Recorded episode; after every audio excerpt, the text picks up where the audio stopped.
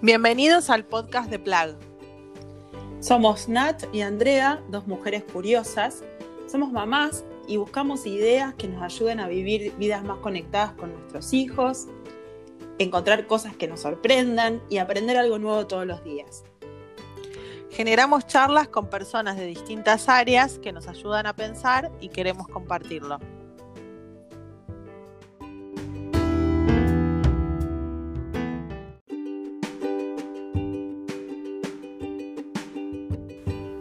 En el episodio de hoy vamos a hablar con Alejandro de Barbieri.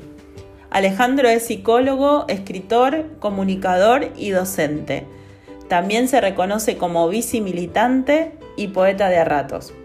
Autor de los libros Lo que cura es el vínculo, Economía y felicidad, Educar sin culpa, La vida en tus manos y Un día complicado.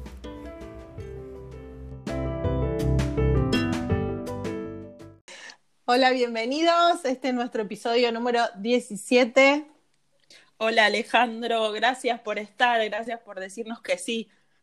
Un gusto, gracias a ustedes por la invitación a compartir. Qué bueno, bueno, un, placer.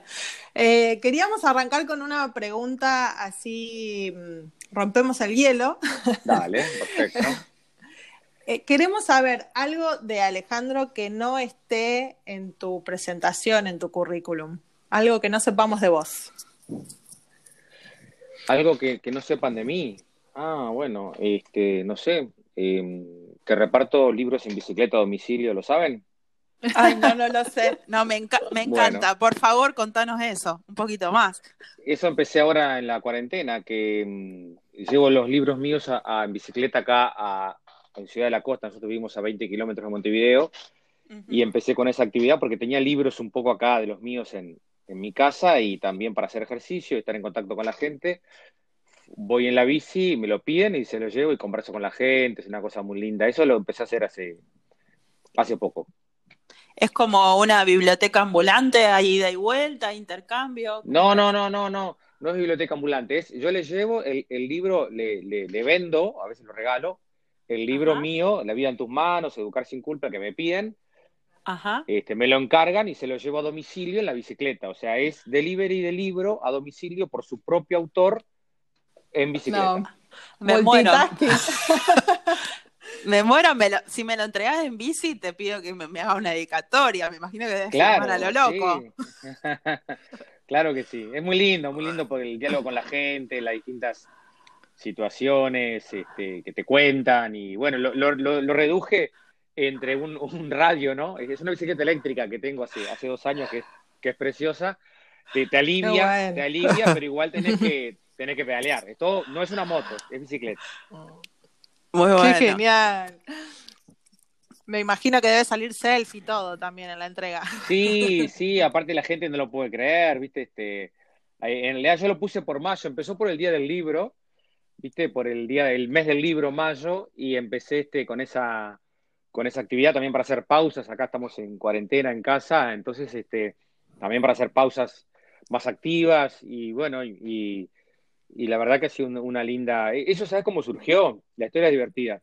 Contanos. En, Montevideo, Este, fui a dar una charla a una empresa y fui en la bici. Y cuando llego, el muchacho que me recibe, yo estaba claro con el casco, con el, con el chaleco, ¿no? Este antirreflejo y eso. Y este, era una charla que, de las que doy en, motivación, liderazgo, todos esos temas. Entonces le pregunto por la chica de recursos humanos y el, y el chico de recepción me llama por teléfono y le dice, Vanessa, llegó el cadete. No, me muero. E, entonces quedó, llegó el cadete, digo, con esto tengo que hacer algo y que es re interesante para pensar, ¿no? Los juicios y los prejuicios que tenemos de, de la bicicleta o de alguien que llega en bicicleta y, después, este, a los 15 minutos, me recuperé con el aire acondicionado y le digo, oh, hola, soy yo el que tengo que dar la charla. este, Muy eh, bueno. Y bueno, pero de ahí me quedó la idea, tengo que salir en la bici a repartir libros. Y después nos agarró la cuarentena y da, entonces lo, hice acá cerca de mi casa. Buenísimo. Genial. Bueno, Alejandro, después, eh, vamos. Es muy divertido que la, gente, la gente me ha escrito en Facebook eh, o en Instagram, ¿qué es lo que estás repartiendo? ¿No? O, otro me puso, esos libros que repartís, ¿los escribiste vos? Como si fuera un vendedor ambulante, ¿viste? Claro, claro. Sí, sí, los escribí yo. Qué genial, genial anécdota. Bueno, te queríamos preguntar, ya que estamos hablando de los libros, ¿qué, Dale. ¿qué implica tener la vida en nuestras manos? Uy, qué lindo. Bueno, implica dejar de poner excusas para vivir, implica ser protagonista de tu propia vida, implica salir de la queja, implica ser responsable, implica dejar de refugiarte en teorías que, que alimentaron sobre todo nuestra cultura acá, Argentina, Uruguay, de determinista, de que somos por lo que nuestros padres hicieron con nosotros cuando éramos chicos, todavía eso la gente lo tiene metida culturalmente. Y la vida en tus manos es decir, bueno, soy, soy responsable, hago algo con lo que me pasó. Obviamente lo que me pasó me influye, ¿verdad? Me condiciona, pero yo puedo hacer algo. Entonces la vida en tus manos es ser responsable, ser libre, ser protagonista, este, tener el coraje de vivir, o sea, vivir la vida que querés vivir y no, no postergar la felicidad. Eh, Ale, ¿qué te, ¿qué te parece que es más poderoso? Ya te, ya te digo, Ale. A ver, dale, dale. Per- permiso, permiso. Sí, dale. Eh, ¿Qué te parece que es más poderoso para una persona, no? Porque hay historias que son muy, muy crudas. Vos hablabas de- recién del determinismo. Sí, Eh, también pienso para muchos educadores que nos escuchan, que tienen en sus aulas chicos con, con situaciones muy adversas. Eh, ¿Eso del pasado o, o la visión que uno puede construir de su futuro? Y en el caso que nosotros trabajemos con chicos o adolescentes, eh, eh, a- a- esa visión que podemos ayudar a construir de, de un futuro. ¿Cuánto, ¿Cuánta fuerza puede tener esa, en- esa visión en el Toda. presente? Eh, eh, excelente tu pregunta, toda la fuerza, porque justo en Educar sin culpa yo utilizo a Ortega y Gasset Ajá. en una de las citas que más me gustan de él, que dice, se, la vida es, la, se- la vida se vive colisionando con el futuro, o sea, colisionando con lo que, con lo que queremos ser, no con lo que fuimos. Y eso es lo que nos motiva justamente. Obviamente lo que te pasó te condiciona, pero no te determina. Y eso es algo que lamentablemente se metió tanto en nuestra cultura, ¿verdad? Que la Sí. gente tiene lo que te pasó, yo no quiero que mi hijo sufra lo que yo sufrí. No va a sufrir lo que tú sufriste. Lo que tú sufriste, ojalá te haya enseñado a crecer, ¿verdad? Te hayas aprendido. Y si no, ahí estamos los psicólogos para, para Ayudar. acompañar y dar sentido a ese sufrimiento si alguien tiene una historia obviamente traumática de su infancia. Pero eh, lo que lo- nuestro hijo tiene que sufrir, lo que él va a sufrir para crecer. Si yo evito que sufra, evito que crezca. Entonces, esta base es, es la resiliencia, ¿no? Para los educadores que están escuchando, todos los, los condicionamientos que tienen tus alumnos son importantes, pero, pero no lo condenes porque viene de un contexto crítico, porque la madre es depresiva, porque el padre fue alcohólico. ¿Me explico? Porque si no, Sí. el chi- ese chico se pierde de tener un adulto que sea un referente de la cual él pueda ser resiliente. Obviamente que lo va a condicionar, si está en un contexto, ¿verdad? No terminó tercero de escuela, eh, padre adicto, amigos adictos, ¿se entiende? Sí, sí, Va a estar cual. ahí en un contexto donde le va, le va a ser difícil revertir, pero no imposible. Ahí Y- hay eh, una charla TED que les recomiendo fantástica de Daniel Cerezo, que se Sí, llama ¿Qué es la pobreza? La conozco, un clásico ahí en Argentina, que es una Sí, charla preciosa donde él justamente Hermosa. es, Su es ser maestra de piano. ¿no? Su maestra, Maestra de piano. piano, ¿ves? ¿ves? Una profe que, que le dijo, quiero tocar Gilda en el piano, o sea, y, y- y le dio bola, y a partir de ahí eh, el, el chico va, obviamente tendría su- su- sus recursos psicológicos, pero el contexto era el mismo que, que todos, ¿no? A mí me parece maravilloso eso, es como, como una pequeña, no sé, es, esa pequeña intervención que te, que te permite ilusionarte con otra cosa que no estaba dentro de tu cuadro de posibilidades, ¿no? Claro, y que no te condena, viste, que no te condena, porque si no, como es hijo de, no, porque nació en tal barrio, porque ahí ya este, hay un condicionamiento, todos tenemos condicionamientos biológicos, psicológicos, sociales, pero justamente creer, la vida en tus manos es eso, es cómo hago para actualizar mi potencialidad, e incluso tomando en cuenta mi vulnerabilidad, porque si soy hijo de alcohólico o hija de madre obesa o padre obeso, lo que sea, es ese dato biológico, yo lo tengo que saber, me explico, porque evidentemente me, me, me va a condicionar más que mi amigo, que sus padres no son obesos, ¿entiendes? O sea, tengo que tener más posibilidad de si como mal, de, de, de ser obeso también. Entonces ese dato lo tengo que tomar en Sí, no, cuenta. no negarlo como para poder hacer algo con ello. Claro. Eh, eh, yo yo te, te quiero preguntar, bueno, me quiero meter un poquito en el tema de lo que estamos viviendo de, de cuarentena, como, como, bueno, dentro de la familia, eh, como país, también en la educación. Eh, siempre, ahora estoy escuchando mucha gente que dice, bueno, no es una novedad la incertidumbre, porque, bueno, la, la Sí. vida es incertidumbre. Sí. pero bueno, estamos con un grado bastante grande que no solíamos manejar. ¿Cómo, cómo, cómo seguir teniendo sueños, proyectos, esperanza, y, también pienso en los chicos, en los adolescentes, ¿no? Que, que, bueno, por lo menos acá en Argentina se está viendo que si bien los chicos se adaptaron mucho, los niños, los adolescentes, es como que le está costando un poquito más del tema. Bueno, eh, primero que eso nos hace ver la locura que teníamos antes de la cuarentena. O sea, la gente no, no, no, era feliz la vida que vivía. Ahora, ahora la, la, idolatran. Lo que pasa es que el, el, el, no, vamos, no vamos a volver a lo de antes. Ojalá, me explico, ojalá que no se vuelva a lo de antes de todo punto de vista. Los adolescentes no son tanto los más dañados. Los más dañados son los niños de 0 a 5 años, porque no pueden, no tienen alfabetización, alfabetización digital de Zoom es muy difícil. Me explico, un niño de 0 a 5 años tiene exceso de pantallas. Acá en Uruguay estamos ahora en un reinicio de clases en forma escalonada, tanto lo público como lo privado en distintas fechas, un día sí, un día no, lo, están, este, lo están este, ordenando ahora justamente, porque se vio que había más daño en quedarse en casa que en salir. Es distinto ahí Argentina u otros países de Latinoamérica que tienen la cuarentena obligatoria, ¿no? Entonces, lo que pone la pandemia en, evidencia es que nos cuesta como padres tener paciencia, que es evidente que a los adolescentes también les afecta porque la socialización, ¿verdad? Este, si tienen novios, si tienen un equipo de fútbol, lo que sea, obviamente te hace daño estar dos meses encerrado, porque el ser humano se nutre de los vínculos. Pero bueno, tenemos la posibilidad de, de, la, de la digitalización, ¿no? Que eso por lo menos permite estar un poquito más acompañado. Pero evidentemente hay, hay un daño, sin duda. Estamos todos en un duelo.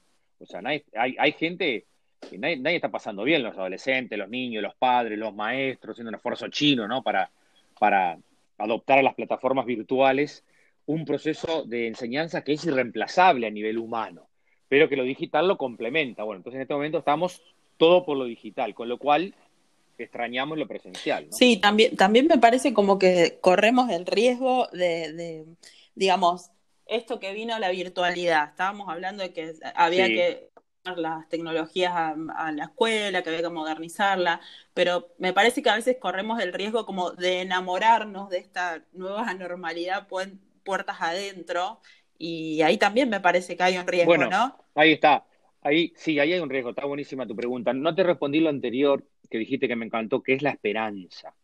La esperanza justamente es como, es más que el optimismo, ¿no? Porque la esperanza es eh, confiar, ¿verdad? Es este, trabajar sin, sin saber si vamos, nos va a ir bien o nos va a ir mal. Estamos todos esperanzados, ¿no? De que, de que después de la cuarentena vamos a salir renovados, pero la verdad que no sabemos. Eh, sí, los adolescentes precisan, ¿verdad? Los vínculos. La cuarentena eh, trajo esto de la virtualidad que es fantástico, pero también es complicado. Yo tengo una hija de 20 años que está en tercero de facultad y el otro día nos dijo, tengo tres, dos horas y media sin Zoom. O sea, entre la una y, y las tres y media no tenía Zoom. O sea, tenía más, imagínate, lo mide así al tiempo, no tan con Zoom fobia los, los, pibes porque, porque también es estresante. No sé si les ha pasado a ustedes. La concentración, se te, se te corta. Tenés que empezar de nuevo. Eh, eh, y tiene una cosa lindísima porque ves el rostro del otro, ¿verdad? Yo le pido las cámaras que he dado charlas para, para Colombia, para, eh, para, y les pido por favor prendan la cámara porque cuando voy para empresas también, porque si no es imposible. Pero creo que, como tú decías, hay, no sé si va a haber un riesgo de enamorarnos porque también vemos ya el, el de, el, las dificultades que trae, ¿me explico? Ojalá, yo creo que se va a tener un término híbrido, por ejemplo, los que puedan hacer teletrabajo, por ejemplo, es una bendición si tu empresa te lo permite, si tú sos mamá, sos papá, ¿no? Eres un hijo chico, dos nenes chicos, tres. Mirá qué lindo, que me vez de estar una hora haciendo tu trabajo, ¿no? Dos horas, perdiendo tiempo, combustión, ¿no? Dañando el planeta, ¿no? Este, todo lo que, lo que sabemos que estaba pasando, capaz que puedo hacer en, teletrabajo. Hay muchas oficinas que están trabajando mejor, por ejemplo. Sí, más eficiente. Porque se conectan tres horas, cuatro horas y son totalmente efectivas esas tres horas que nos conectamos, y no antes que perdíamos el tiempo, preparo el mate, hola, ¿qué hace comandada? Contame el fin de, ¿no? Este, o sea que también trae ventajas. sí, me gusta esto que decías de, de a lo mejor pensar en construir un híbrido eh, que nos sea más funcional y lo que, como vos decías, que, que, seamos en definitiva más felices, ¿no? Porque si vamos a estar eh, solamente pensando que somos más eficientes y, y, no tenemos contacto con la familia porque nos encerramos en la habitación y seguimos con los mismos problemas de antes, ¿no? Totalmente. Yo hay algo que le digo a los padres en todas las charlas cuando focalizo el tema padres, que no se puede ser grado 5, ser exitoso en tu trabajo, bailar zumba, tener sexo tántrico con tu pareja, llevarte bien con tus amigos, ir al cine, es imposible. O sea, usted tiene que decidir. O tenés hijo chico, la prioridad es tu trabajo y los niños. O sea, no, no podés este, ser grado aplicar, o sea, podés, pero ¿con qué costo? Salud mental, depresión, suicidio, comer mal, obesidad, estrés, ¿me Tal cual. A un costo y que se nos quedó la pareja por el camino, porque la verdad que no nos dimos tiempo para querernos, para cuidarnos, porque los gurises son demandantes. Es verdad que son demandantes, pero son demandantes si yo lo dejo que siga demandando. Si no, no es demandante. O sea, es demandante porque los adultos tenemos tanta culpa que le damos todo lo que, lo que quiere, pero si no le digo, espera un poquito, mi amor, que estoy con tu mamá, y en dos minutos estoy contigo, con todo el amor del mundo, y eso moldea el cerebro de los chicos. Bueno, eso hay que explicarlo mucho porque es verdad que hay había una exigencia, una cosa linda desde la cuarentena, que nos trajo el, slow life, lo que planteaba, ¿cómo se llama? el elogio de la lentitud, Carlos Noré. Que fantástico, ¿no? O sea, vivir un poco más suave, mindfulness, comer despacio, eh, darte tiempo para tus afectos, estar presente en el presente, todo ese rollo. ¿Cómo le íbamos a hacer con la locura que teníamos? No, pero también, pero también me doy cuenta que uno cuando tiene la tendencia a acelerarse, con cuarentena y todo, es como que tiene que ah, luchar contra eso, ¿no? Totalmente. Sí, sí, porque es verdad que también ha sido difícil el teletrabajo, estar en el Zoom de los, de los chicos, ¿no? Los que se conectan, los que no, si, las la familias que tienen eh, varias computadoras, pero los que no, difícil, ¿no? Poder este, mantener eso también a nivel económico. No, hay un tiempo, sí. Así, es muy desgastante la vida actual.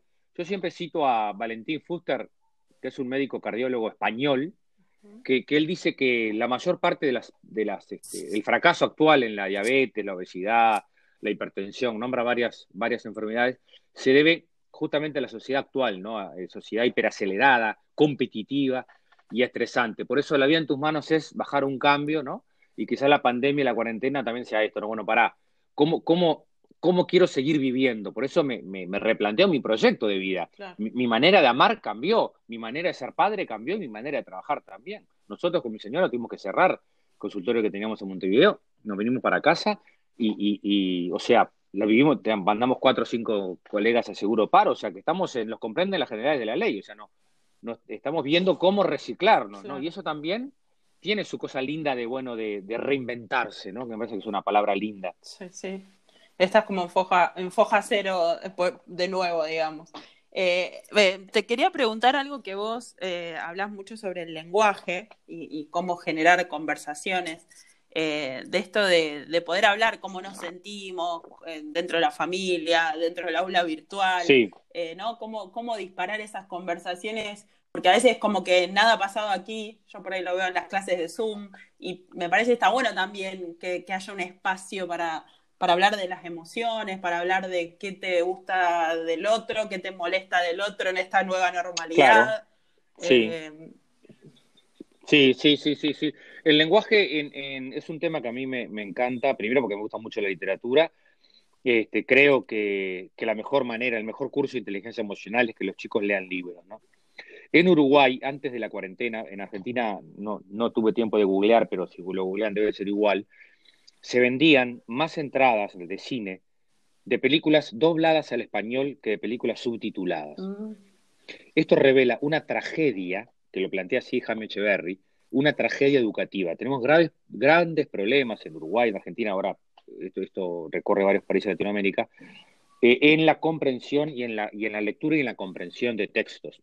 Fíjate que si se leen películas, se venden más entradas de películas dobladas, quiere decir que el chico o el adolescente no puede seguir ritmo, un subtítulo. O sea, no puede seguir ese ritmo. O sea, ¿qué habla? Dificultad para leer, para comprender y velocidad de lectura, ¿no? Todo eso, ¿cuál es el trasfondo cognitivo? Bueno, un, cerebro que no puede pensar. Un cerebro que no puede pensar, que no tiene vocabulario, que no tiene lenguaje para poner en palabras sus emociones, es, un, es, es alguien que va a quedar más cerca que del chimpancé que del humano. De los 10 intentos de suicidio por día que hay en Uruguay, 10 intentos, 7 mm. varones. O sea, para tocar todos los temas de igualdad de género, o sea, el varón que no lee, que es el 80% comparado con las mujeres, se queda más tronco emocionalmente. Quedamos con, pocas herramientas para eh, decir te quiero, te extraño, te preciso, te necesito. Y si la mujer le dice no te quiero más, sos un controlador, me voy, el tipo no puede bancarse ese dolor, no puede bancarse esa frustración y, la mata y mm. se mata. O sea, fíjate vos qué fragilidad. Por eso es tan importante educar a los niños de los 8 años, 9, 10, 11, 12, 15, para que a los 15 pueda tener una inteligencia emocional que si la chica o el chico le dice, no te quiero más, pueda hospedar ese dolor y no tenga que recurrir a algo primario más animalito, porque no puede, no tiene palabras para entender lo que le pasa. Por eso que yo soy tan, tan fanático de, difundir libros, difundir autores. Este, no, eso me incluso siempre difundo más libros de literatura que, que psicólogos. Libros sí, eh, eh, hemos escuchado tu podcast y creo que nos encanta de eso, ¿no? Me parece un fuerte que siempre estás tirando, recomendando buenos libros para, para leer, digamos, o para ampliar la mirada. Mira, como dice mi amigo Sergio Sinay, que, que eh, colega y escritor argentino que yo lo quiero mucho, somos muy amigos, él dice, somos lo que hablamos, somos lo que escribimos y somos lo que leemos. Entonces, porque al tú leer, al leer pensás y al pensás, pues imaginás tu mundo, ¿no? Entonces yo creo que eso eh, tiene que ver mucho con la salud emocional y con la inteligencia emocional. Y después lo que tú decías, obviamente, llegar a casa y que los padres tengamos un minuto, diez minutos para decir, hola, ¿cómo andás? ¿Cómo te fue? Contar de tu trabajo, contar de los conflictos, contar de las alegrías, ¿no? Ahí se va, estás haciendo inteligencia emocional sin, sin, sin darte cuenta, ¿me explico? Saben que hoy un compañero llegó triste porque, porque se separó, hoy, hoy en, en, el Zoom entró un compañero sorpresa, pa, salió el seguro de paro, estábamos todos contentos, cosa que transmitirle al nene que papá ama lo que hace y que mamá ama lo que hace, y eso le estás transmitiendo el sentido de la vida. Sí, a veces también, nosotros como que, que, no contamos mucho de nosotros, los padres, me da la impresión, ¿no? Es como, ¿cómo te fue en la escuela? ¿Con quién estuviste? ¿Cómo te dijo el amiguito? Eh, y, y, y, nada, veo, y veo que, y veo que a los chicos les re gusta cuando vos contás algo que te pasó a vos, algo que hiciste, eh, nada, de, tu día. Bueno, ahí en, en, en, uno de los, en uno de los podcasts y en, y en La vida en tus manos, en el capítulo 5, eh, yo arranco con una medio meditación que se me ocurrió un día dando una charla en una empresa, que les dije, miren, hoy lleguen a sus casas y díganles a sus hijos, por favor, cuando lo sienten en la mesa, hijo, no sabes lo lindo que me fue en mi trabajo, busca algo para contarle a tu hijo. Y le digo, si tenés que mentir, mentí, porque estoy seguro que si buscas algo para mentir, no vas a precisar mentir, porque si tenés media hora, bueno, ahora estamos en el Zoom, pero si, para llegar a tu casa y tenés algo lindo para contar, y ahí cuando tú le contás a tu hijo, o escucha lo lindo que te fue en el laburo, también el estrés, los conflictos, no, no mentirles, me explico como que, también es un problema en nuestra época, dorarles la píldora, no, hay tenés un problema, escondete, que el nene no te ve así, no, los niños tienen que saber también de la tristeza, de que papá se puede enojar pero no descontrolar, o mamá, ¿verdad? Entonces eso también habla de la autorregulación emocional, pero decir a los niños lo lindo que nos va en el trabajo, cuáles son tus sueños, eso, eso les ayuda mucho a valorar el trabajo y, el esfuerzo que implica el trabajo. Cual. En, en, esto, en esto de, que, hablábamos recién de, la, de la cuarentena y cómo estábamos viviendo, algo que noté yo estos días, bueno, acá en Rosario, te cuento, tuvimos ya unos dos fines de semana donde se nos autorizó a salir una salida recreativa, a caminar, bueno, tomar sol, con algunas restricciones, que no se puede correr o usar pelota. Eh, pero me llamó la atención ver muy pocos, escuchar muchos padres del colegio, vecinos, etcétera, que los chicos están muy cómodos adentro eh, y, no tienen ganas de salir. Eh, ¿cómo, qué, sería, ¿Qué sería adaptación y qué sería sobreadaptación o qué es alarma, digamos? Claro, muy, muy bueno. Sí, muy buena tu pregunta. Este, eh, que los chicos estén cómodos es responsabilidad de los padres. O sea, bueno, pues estar nadie está cómodo en su casa, estamos desesperados. O sea, estamos, estamos tratando de aprender en la cuarentena, ¿no? Pero, pero la verdad que, que si nosotros, claro, acá en Uruguay, pues se puede ir a la rambla, se puede hacer ejercicio, se puede andar en bici, no, no pasa nada. Pero, pero esa comodidad también la tenían antes de la cuarentena, ¿te acordás? Que los padres se quejaban de que los chiquilines pasan en la computadora, que les cuesta salir. Entonces, esa es nuestra responsabilidad como padres y sobre todo cuando uno está entrenando en disciplina, en valores, para que mañana él con 14, con 15, tu hijo ya tiene un ritmo de, gimnasia, de deporte, no le tengo ya yo que decir lo que tiene que hacer, ¿me explico? Ya lo tiene que tener incorporado. En cambio, como hemos sobreprotegido mucho, no lo tienen incorporado. A mí me llamó una mamá hace poco, cuando empezamos con esto de la cuarentena acá, que, que tenía chicos de 20 y 18 años en su cuarto que no salían todo el día y que estaba re preocupada. Claro, porque eso tampoco es claro. Una cosa es, viste, bueno, una semana por la cuarentena, pero otra cosa es este, aislarte, ¿no? Perder, no salir, no, no comentar, no conversar, y sobre todo el niño y el adolescente precisan el aire, ¿no? Precisan la luz, el aire, el deporte, moverte, y eso es fundamental para la salud también. Sí, tal cual. El sol, claro.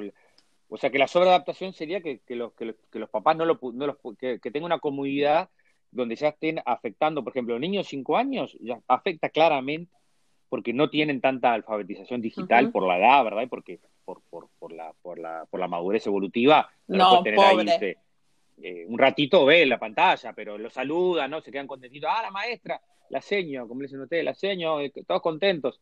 Pero después este, no puede seguir una, una tarea, ¿no? Como puede seguir un niño más grande.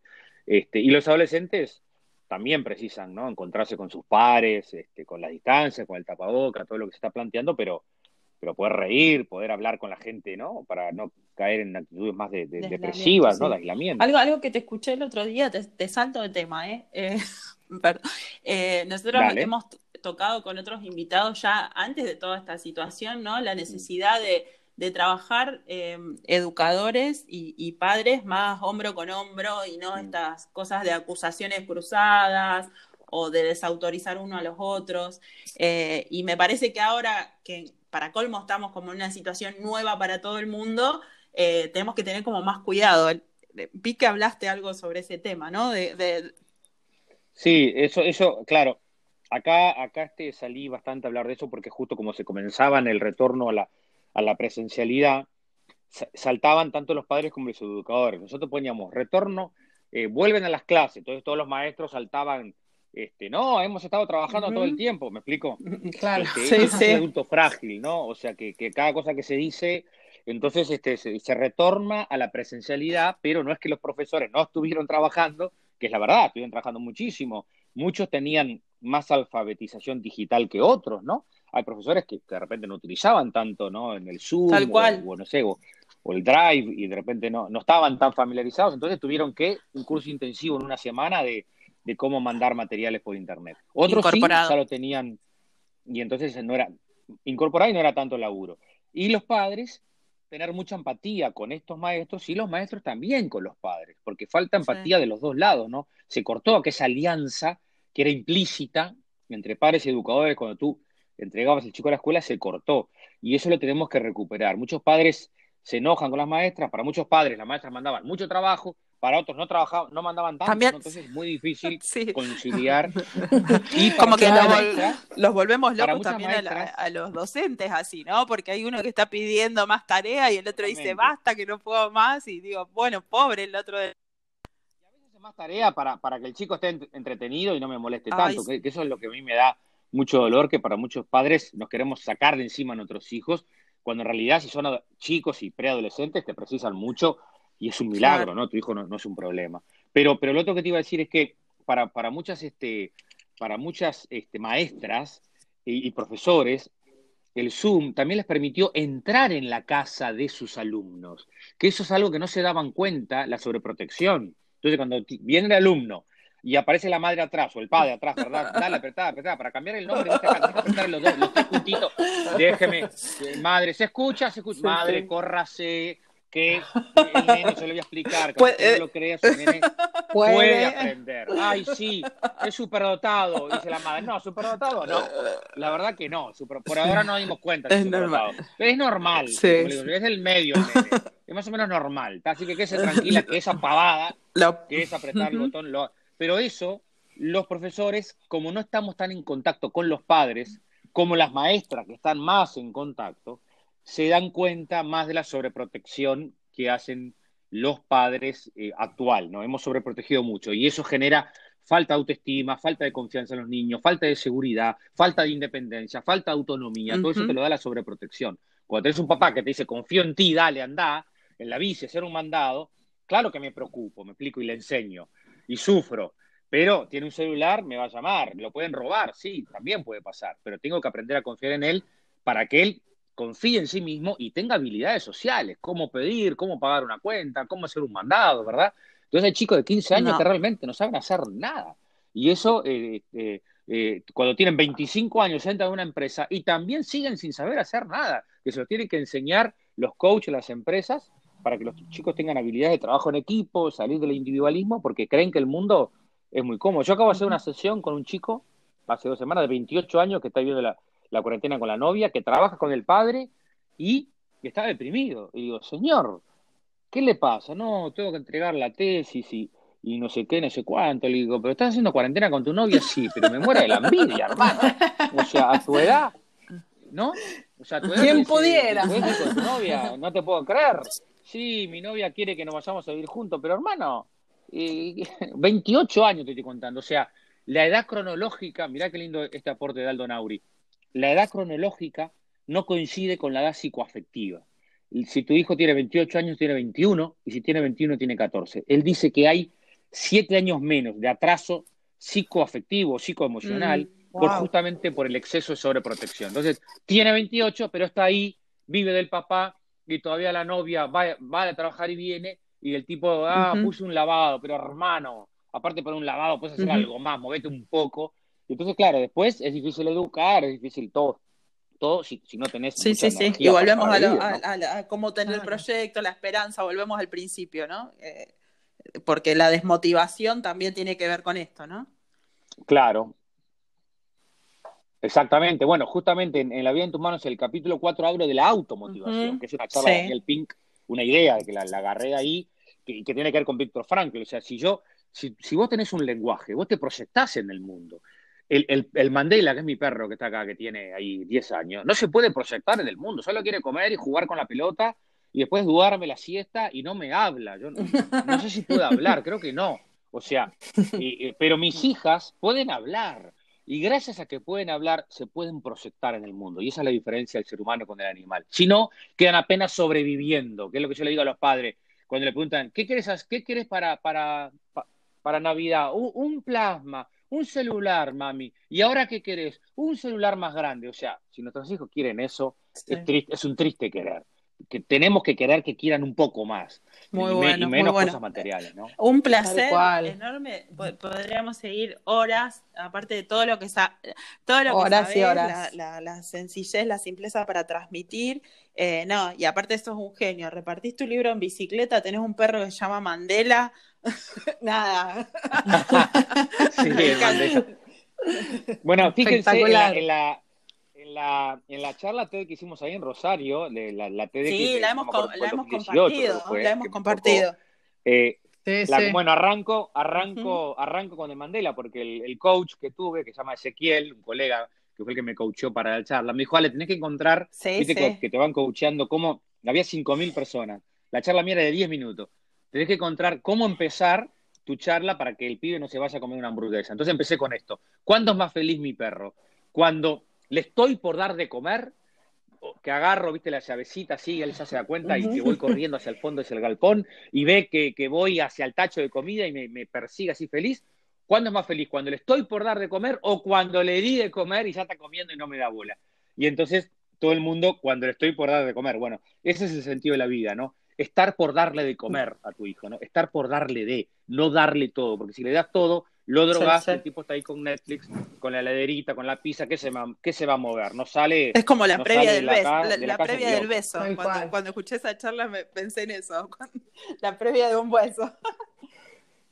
Claro, o sea, previa, lindísimo, porque es justamente el camino, ¿no? Acá se hizo Ajá. famoso el maestro Tavares, ¿se acuerdan? En el 2010, cuando salimos cuartos en Sudáfrica, porque él utilizó esta frase, el camino es la recompensa, ¿no? Y con esa frase, bueno, ta, salimos cuartos en el Mundial del 2010, o sea, es disfrutar también del camino, obviamente que si ganamos mejor, ¿no? Pero también, también este, el camino te da el sentido de la vida, ¿no? Y a veces este, que nuestros hijos puedan fracasar y levantarse de los fracasos también es muy Claro importante sí. y se lo debemos Hermoso. enseñar. Hermoso.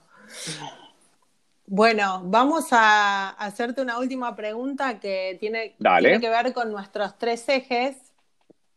Eh, Buenísimo. y te vamos a mencionar cada uno y nos gustaría que nos devuelvas qué, qué palabra o qué pensamiento te sugiere ese- esa palabra. Dale, buenísimo. Bueno, el primero es conectar. Sí. ¿Qué me sugiere? Eh, la conexión, lo- la conexión es fantástica, pero la comunicación es humana. La conexión es artificial. Ahora estamos conectados nosotros, pero cuando nos demos ahí un abrazo y ustedes me invitan ahí a Rosario y nos damos unos mates y un asado y nos miremos a los ojos, la comunicación, en cambio, es, es fantástico la, la, conexión, pero estar conectados no es estar comunicados. Uh -huh. Qué bueno. Sorprender es la, el segundo. Uy, qué lindo. Bueno, el amor es sorpresa. Este, sorprender es, es, es amar, ¿no? O sea, el niño te sorprende, tu pareja, te, si, si, si, te quiere, si tú lo querés, lo, lo sorprendes, ¿no? La, lo, la, rutina termina enfermando los vínculos, es la apertura a lo nuevo, ¿no? Y me parece que esta, esta cuarentena nos ha sorprendido también. No, no hablamos, todo el mundo está pasando no hablamos, mal, sí. una cosa que no hablamos, ¿no? Mucha gente con miedo, Mm. pero, pero el miedo, el miedo tenemos que tener cuidado, el miedo te mantiene alerta. Ahora que empiezan las clases acá en Uruguay, yo les dije, mandalo con miedo al pibe, porque el miedo te mantiene alerta a vos y alerta al pibe, que va a estar cuidándose el tapabocas, Tal cual. la distancia. Pero lo otro es el pánico, que el pánico te puede llevar a la desesperanza. Exacto. Entonces, este, el- ¿con ¿cuál era la palabrita? Perdón, Sorpre- sorpresa, qué lindo. Entonces, nos hemos sorprendido a nosotros mismos. Por ejemplo, yo aprendí a hacer podcast ahora, en la cuarentena, así que eh, estoy feliz de que, de que me, me metió conmigo mismo, con mis, buscando silencio, buscando lecturas. La sorpresa es, es, es, es la apertura, ¿no? Es lo nuevo, ¿no? A mí me encanta esa palabra. Genial. Y la última es. Hay, hay, pará, Sí. pará, hay, una, hay, una, hay una cita de Cortázar, dice, lo maravilloso puede darse sin que haya una modificación espectacular de las cosas. Sí, Julio sí. Cortázar, uno de mis autores preferidos. Qué lindo. Y el, au- y el último eje es aprender. Aprender, bueno, este, qué lindo. El- aprender es, es, crecer, ¿no? Aprender es y reaprender. Yo acabo de dar una charla, por ejemplo, ayer, y que doy muchas charlas por día, dos o tres, y, y, y ayer sentí que me había ido mal. O sea, que me ha ido bien, pero que había un par de cosas que no me gustaron. y Le mandé un, un mail a los organizadores con una autocrítica y me agradecieron mucho. Eh, aprender es, es, es, es también equivocarse, ¿no? Aprender a decir que no, aprender a ser creativos, aprender a los desafíos. Me encanta la palabra aprender. Creo que todos somos Aprendices. alumnos siempre, ¿no? Aprendiendo.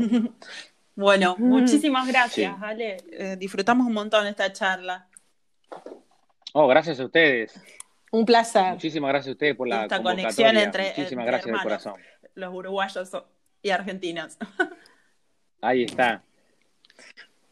Y con los rosarinos, Rosario siempre estuvo cerca.